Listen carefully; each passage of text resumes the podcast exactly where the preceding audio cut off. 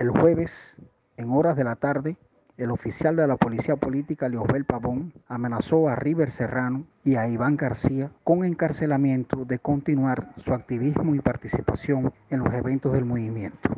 Las amenazas fueron extensivas a las familias de ambos opositores. Según dicho oficial, los familiares de ellos también sufrirían las consecuencias por las actividades opositoras y la participación activa en la lucha por los cambios.